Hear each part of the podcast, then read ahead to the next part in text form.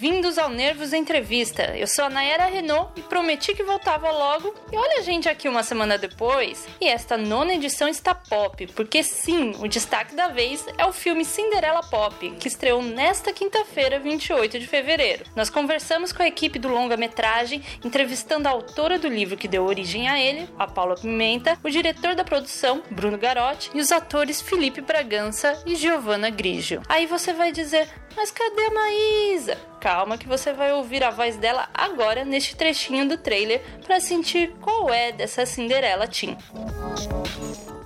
Minha vida sempre foi um conto de fadas. Uma família perfeita. Cintia, acorda! Até que essa aí apareceu. Eu não tô dizendo, larga tua mulher que eu que mereço essa vida boa. Eu tô dizendo isso? E foi aí que eu parei de acreditar no amor.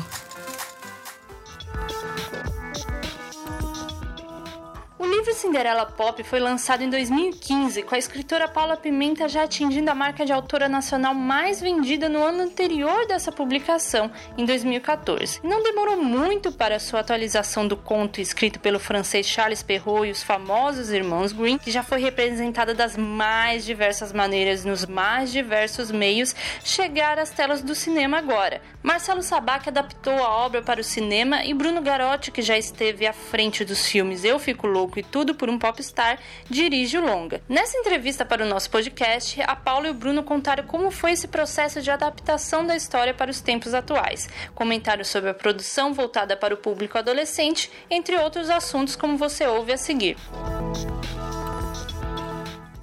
E eu queria começar assim perguntando como foi, a princípio, trazer uma história que é tão icônica, né, como Cinderela, que já foi adaptada várias vezes, representada uhum. de várias formas. Sim. E assim, primeiro para você, Paulo, pra, no livro e para você, Bruno, para representar isso e dando um tempero brasileiro, né? Uhum.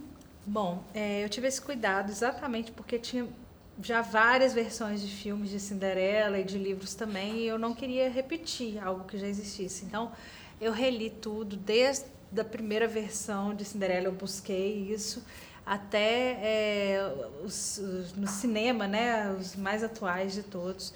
E aí eu tentei achar algo que ainda não, que ela não tivesse perdido. Eu falei, bom, vai ser um sapatinho mesmo, mas um sapatinho atual. Não vai ser um sapatinho de cristal. Eu cheguei no All Star. É, eu queria que ficasse bem diferente, então eu criei essa coisa dela ser DJ, dela gostar de música, que ainda não tinha visto uma Cinderela assim. E o que mais? A questão dela não ficar esperando um príncipe, né? Nesse caso foi o príncipe que, que buscava uma princesa. Então foram as coisas que eu tentei realmente modernizar, porque eu acho que hoje em dia é isso. Nenhuma princesa fica mais esperando ser salva por um príncipe, não, né? As meninas estão indo atrás do que elas querem. Se aparecer um príncipe aí no meio, ok. Mas não é prioridade mais, Sim, não. É lucro. É. Não, é, é isso também. Eu acho que o que, o que me encantou né, no livro da Paula, de cara, foi, foi como ele traz para uma história é, clássica, né, milenar, uhum. um, uma, as questões de hoje em dia, né, da, que, não só da juventude, mas principalmente na juventude, porque é onde as transformações acontecem mais rápido, né, você ter esse uma, uma, uma Cinderela que, que que corre atrás dos próprios sonhos, que tem os próprios recursos, que ela não depende de príncipe, que o príncipe só atrapalha, né? E, e, e, e colocar em choque com, as, com essa madrasta que tem justamente um pensamento mais antiquado, né? A, a, a madrasta ainda é, ela tá, ainda procura, ainda acha que a solução dela vai ser através de um homem e, e, e, e através do, do marido, é. né? através de um namorado para a filha. A madrasta tem todo um pensamento antigo que vai entrar em conflito com, com, com essa Cinderela pop. Sim, essa modernidade, né? Então acho que coloca muito bem, esses, esses, esses temas são muito bem explorados no livro e é um prato cheio para a gente é, é, levar para um filme. Né? E como foi o, uh, o processo de adaptação mesmo, assim, se você chegou a colaborar com o Marcelo uhum. na, na, na, adaptação? É... Bom, era um cuidado que eu, que eu quis ter, porque eu, como leitora, odeio quando estragam os, os livros que eu gosto. Eu chego no cinema, não tem nada a ver, eu saio revoltada. Assim. Então, eu não queria que isso acontecesse. Então, é, o primeiro roteiro que me mostraram, eu não gostei. Eu de cara falei, não, não existe isso, vocês estão distorcendo o livro e tal. Foi uma bronca. Então, é, já apresentaram um segundo bem melhor. Mesmo assim, eu falei algumas coisas, eles me ouviram muito o que eu falei, sabe? Eu tentei realmente deixar fiel. O que foi mudado, eles me deram razões, me falaram isso tem que acontecer por essa razão e tal. Então eu acabei concordando, mas é, eu acho que dá para ver muito bem o livro ali, dá para enxergar o livro. Acho que os meus leitores não vão sair decepcionados, Sim. não. Sim. E até nessa questão do público adolescente, né, a gente viu um crescimento do, do de filmes para o público adolescente, tanto tudo como popstar, né, vindo e assim uma boa recepção do público também, né, a resposta uhum. tem sido favorável. E, e, isso é uma coisa que veio aconteceu um pouquinho antes na literatura, você, Batalita, etc. E que antes era um pouco restrita à TV, só confissões de adolescente, malhação. Vocês acreditam esse aumento de produções para o público adolescente, de, assim, de enxergar o público adolescente? E quais são as dificuldades e as alegrias, os prazeres de, de trabalhar com esse público? Eu acho que é ter dado certo, sabe? Eu acho que teve o Fala Sério Mãe, né? Tudo para um Popstar. E ver que realmente essa, essa coisa de transformar um livro em um filme é uma coisa que, que você sabe que vai meio que dar certo. Porque o livro já é um sucesso. Ninguém pega um livro qualquer que não é e vamos, vamos, vamos fazer... Geralmente não, geralmente pegam os livros que já agradam. Então, assim, isso já é meio caminho andado para saber que, que o público vai gostar. Então eu acho que, que aumentou por isso, por, por causa do volume de livros de adolescente que está acontecendo exatamente. Quando eu comecei, me falaram que eu comecei a procurar editoras, meu primeiro livro, que foi fazer meu filme, eu, eu ouvi que adolescentes não liam livros grossos, então que meu livro não ia agradar. Então, assim, já tinha Harry Potter, então eu sabia que a pessoa estava completamente enganada, né? Sim. É, eu acho que eles começaram a perceber que adolescentes leem sim, desde que sejam os assuntos que eles gostam. Então, eu acho que foi esse aumento de livros que está gerando esse aumento de filmes adaptados para adolescentes. E aí teve o resto da sua pergunta? Não, não é de assim dificuldades ou e prazeres de trabalhar com ah, esse sim, público. eu adoro trabalhar com esse público, porque eu, a minha adolescência foi muito marcante, sabe? Foi uma das fases mais felizes assim da minha vida. Então, assim, eu escrever é como um pouco voltar no tempo. E o adolescente, o adulto quando ele lê um livro e ele gosta, ele fala, ah, ok, adorei esse livro. O adolescente não, ele abraça o livro, ele me manda uma carta, nem é, uma, nem é assim, sabe? O recado não, escreve carta e manda presente, abraça. Então, assim, é muito gostoso. O adolescente é muito intenso e receber isso, eu acabo vivendo um pouco nesse mundo também. Sim. Hum, é, da mesma forma, é isso. Eu adoro trabalhar. Eu, o primeiro filme adolescente que eu trabalhei foi o Confissões de Adolescente, que é uma, é uma direção da Cris D'Amato. Eu, eu, tra, eu trabalhei no roteiro junto com o Silvio Gonçalves e o Matheus Souza. E ele é, era, um, era uma a, a, turma que vem junto, né? Você, primeiro você trabalhar com uma coisa que te traz tanta nostalgia, tanta lembrança uhum. boa, como a Paula falou. E a turma que vem junto, você trabalhar com um elenco jovem, é sempre um elenco que está com muita vontade, né? Que está com muita gana de fazer aquilo ficar bom. Então essa energia contagia é, é, a, a, equipe, eu acho que imprime na tela. É, então, depois daquele, daquela experiência, eu falei, ah, quando eu for dirigir meu primeiro filme, eu quero, eu quero, eu quero investir nisso, quero fazer isso. Aí eu fui atrás do, do, do, do livro do Christian Figueiredo, do Eu Fico Louco, Sim. depois tudo para um Popstar e agora Cinderela Pop. Ou seja, eu tive o privilégio de trabalhar sempre com livros que já eram muito queridos, né? Uhum. É, e eu acho que é uma, uma fase muito rica, é uma fase que tem muito conflito. Né? E a juventude de atual é, é, ela é tão interessante porque tem, ela está na frente né, com todas essas... A, a, tudo que está sendo transformado agora, tá, tem uma revolução de, de, pensamento, de comportamento, que, e, e, que nos jovens ela está acontecendo mais rápido, né? E, e, isso gera conflitos, e conflito é interessante, é o que a gente busca para fazer um filme. Então, esse material do livro da Paula era perfeito para a gente transformar num, num, num filme. E você que justamente o primeiro livro era fazendo um filme, o que, que tem, assim, agora adiante, que eu sei que você conseguiu, é, que todos os, os, sete livros estão com os direitos vendidos, E aí, é, como, como que vai ser agora daqui para frente com as próximas adaptações? E você, Bruno, também próximos projetos que, que tem, assim, pode adiantar? É, o Princesa Adormecida, que é a minha releitura da Bela Adormecida, vai ser o próximo. Já, tá, já tem roteiro, já está em fase de escolha de elenco. O Bruno vai dirigir. Então, já até adianto aí um dos próximos projetos dele. O roteiro também é. do Marcel Sabá, que fez a adaptação sim, é, o mesmo do Cinderela Pop. manter a equipe é. o time parceiro, né? Sim, sim. E, bom, e aí todos os outros também já, já estão bem encaminhados. Tem uma, uma ordenzinha aí, mas o próximo realmente vai ser o Princesa Adormecida. Certo. Muito legal a conversa com o Bruno e a Paula, né? Então imagina como foi o papo com Felipe Bragança e Giovanna Grigio. A dupla de amigos na vida real traz sua amizade para as telas, com o ator encarnando o príncipe desse conto de fadas moderno, cantor de baladas românticas Fred Prince e a atriz vivendo sua parceira, a vlogueira Belinha. Os dois falaram pra gente sobre essa amizade no quarto trabalho que fazem juntos, o processo de construção dos seus personagens e muito mais. Primeiro, obrigada pelo tempo de vocês. Atenção. E começando justamente pela assim, essa parceria de vocês, assim, já é o quarto trabalho. Vocês fizeram TV, teatro, cinema, e aí com, eu queria que vocês comentassem sobre essa amizade, o quanto ajudou a fazer essa amizade na ficção também, construir essa amizade, e também assim, quanto desafiou vocês, assim, o que, que a gente pode fazer de diferente dessa vez? Meu, ainda bem que a gente é amigo, né? Porque é. imagina, o quarto, quarto trabalho quarto com a pessoa trabalho, que você não gosta. Nossa, imagina.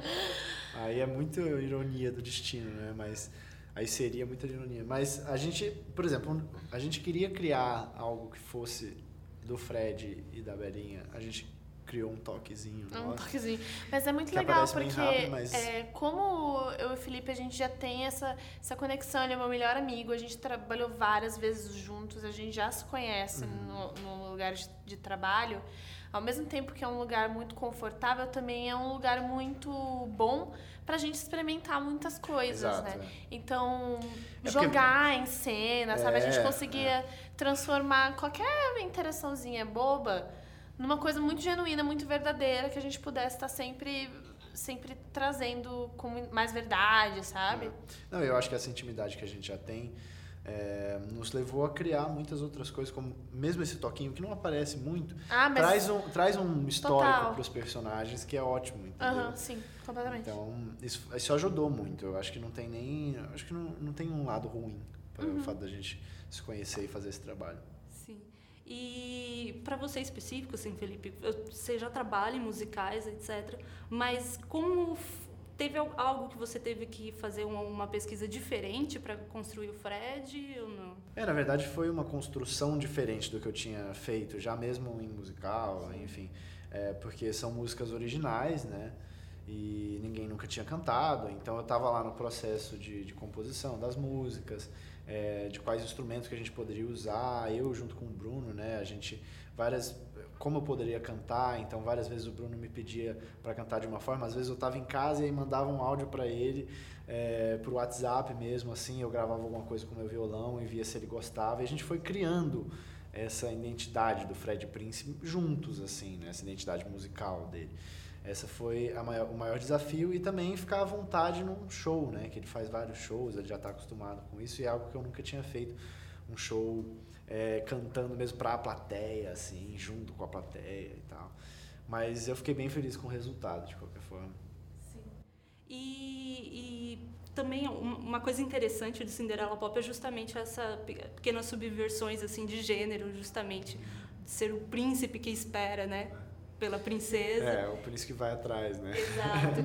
E, e, e também o seu personagem, Giovana, de também buscar, né, na, é, fazer com que a personagem da Bárbara enxergue, assim, né, que ela tem que se valorizar. Então, eu queria que vocês comentassem sobre isso. Cara, sobre a Belinha, uma coisa que a, a Belém, ela, ela, é youtuber, né? Ela conversa já com o público, então ela. E ela gosta, ela sente essa necessidade de, de conversar, de passar uma mensagem, de ajudar, sabe?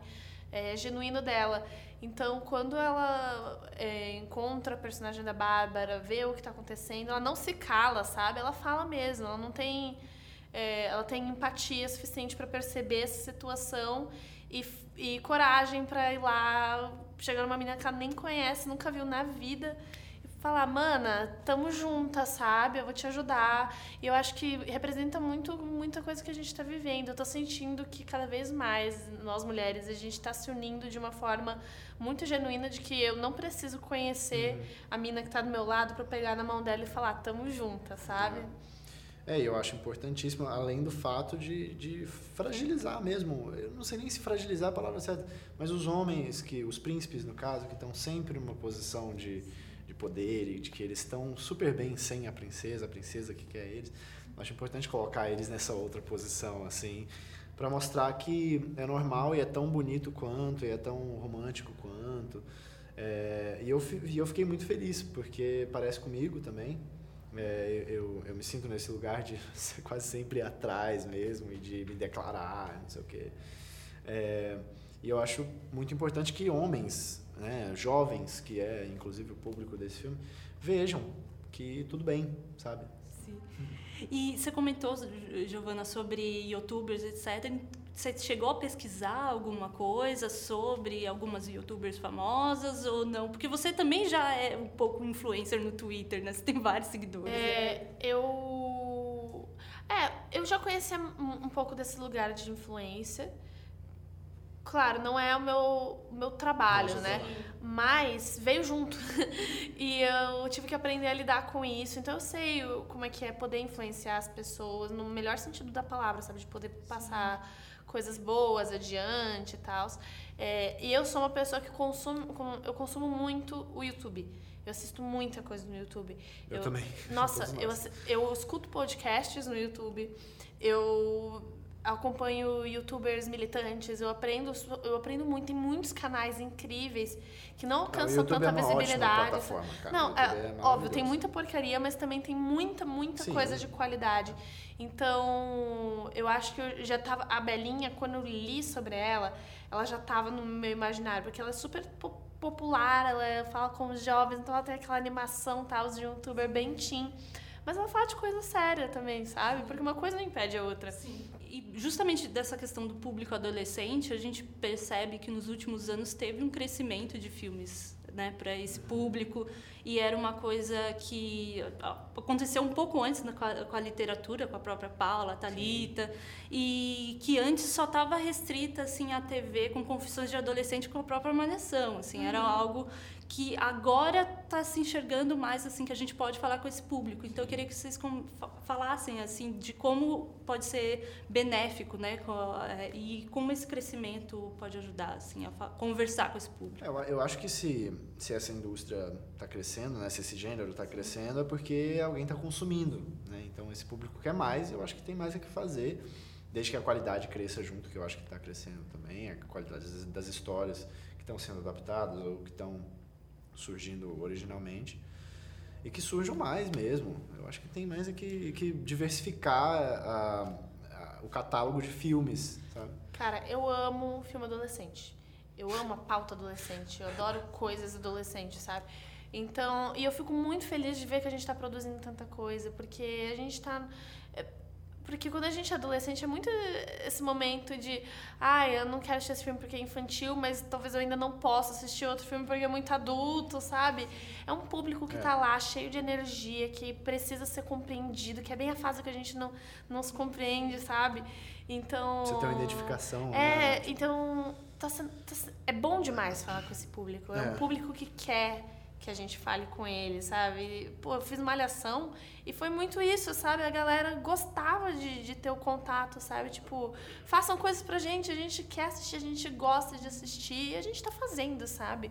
É arte para todo mundo. Sim, sim. Precisa dessa identificação sim, mesmo. Sim. E até para um, uma introdução de um público novo, até para o cinema nacional, etc. Sim, é. é. E assim, o que, que vocês podem adiantar assim, de próximos projetos assim, que vocês têm? Bom, para mim, eu vou uh, começar uma novela da Globo, que é a novela das seis, a próxima das seis, Órfãos da Terra, uma novela sobre refugiados que vem aqui para o Brasil.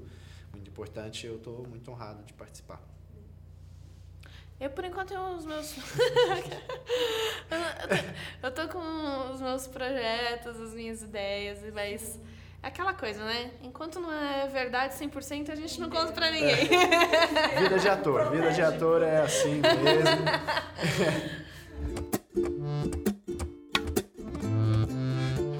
E você acha que acabou por aí? Não, não, não, não, não. Quem acompanha aqui as nossas entrevistas sabe que eles não podiam se despedir sem dar uma dica no Conexões Nervosas, nosso quadro de recomendações em que os próprios artistas falam de obras relacionadas ao seu trabalho. Então, se você curtiu o filme Cinderela Pop, também pode gostar Ah, eu posso falar, se você assistiu Cinderela Pop e você gostou, leia todos os livros da Paula Pimenta. Ai, adorei. Obrigada. Bom, eu vou retribuir. Se você gostou de Cinderela Pop, assista tudo por um Popstar. É, eu fico louco, os filmes do Bruno.